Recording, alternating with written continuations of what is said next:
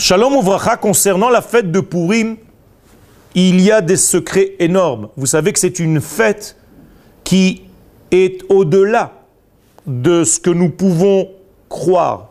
Elle se trouve, d'après nos sages de la Kabbale et de la Chassidoute, à un degré supérieur à toutes les fêtes. D'ailleurs, même la journée de Ki Purim se traduit en hébreu comme Purim.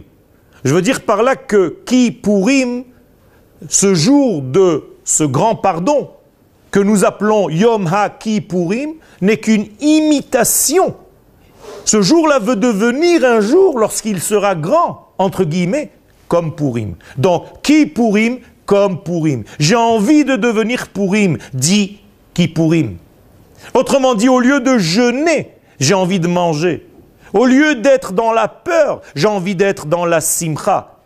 Lorsque je grandirai, dit Yom Kippourim, je rêve de devenir Purim. Eh bien, la fin des temps, c'est Purim. Pourquoi? Ben, Tout simplement parce que Purim a quelque chose de plus.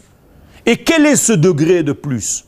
C'est qu'il ne met pas à part le degré corporel.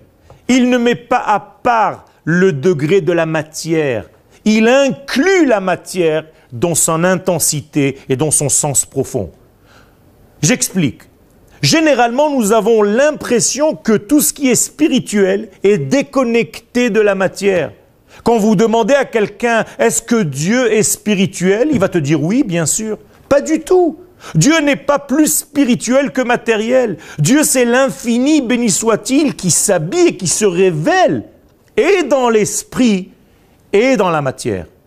Malheureusement, l'histoire de l'exil nous a fait penser que Dieu se trouvait dans les cieux. Le retour du peuple d'Israël sur sa terre vient nous donner l'importance du lieu et de la sainteté qui est relative au lieu. C'est pour ça que la fête de Purim traite de choses qui sont apparemment anodines, pourquoi parle-t-on à la fête de Purim dans la Megillah d'Esther de beauté, de vêtements, de tissus, de couleurs, d'argent, d'or, de pourpre, de bleu? Pourquoi nous parlons de parterres magnifiques, de pavés magnifiques, de piliers, de temples? Pourquoi nous parlons d'ustensiles magnifiques? Pourquoi nous parlons de vêtements?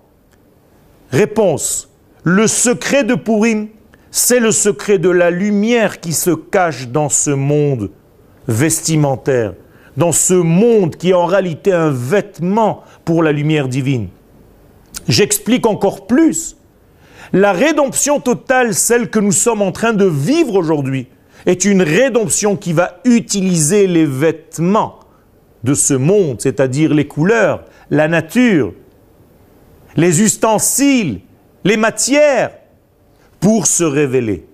Et ça, c'est le secret de Zachor. Souviens-toi, Zachor est Asher Asalecha Amalek. Pourquoi Amalek? Pourquoi il faut se souvenir? Parce que Amalek, l'un de ses combats principaux, c'est de nous déconnecter de la matière. C'est-à-dire de nous laisser dans un monde d'esprit qui n'a pas de matière. Et lorsque nous utilisons les lettres du nom d'Hachem, le tétragramme, le Yud, He, Vav et He, eh bien, le verset qui concerne Amalek nous l'explique. Kiyad al ya milchama Hashem ba'amalek midordor.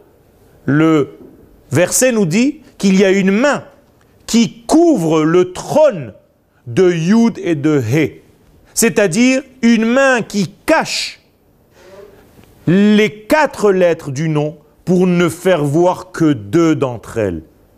Lesquelles? Le Yud et le He. Or, le Yud et le He sont des lettres supérieures et il manque le Vav et le He qui sont les lettres des vêtements et de la matière. Je résume, Amalek veut séparer le Yud et le He du Vav et du He. C'est comme si on nous coupait au niveau de la tête pour que l'esprit reste esprit, que le ciel reste ciel et que la matière reste vide. La correction de tout cela, c'est Yud, Ke, Vav Ke, le tétragramme. Bayom Ha-Hu, Ihye Hashem Echad ou Shmo Echad. Ce jour-là sera un jour où le divin sera un. Et lorsqu'on verra ces lettres, son nom, elles-mêmes seront complètes, les lettres du nom, le Yud, le He, le Vav et le He. Ça, c'est l'un des secrets de Purim, réunification et retour à la liaison entre l'esprit et la matière. Todaraba.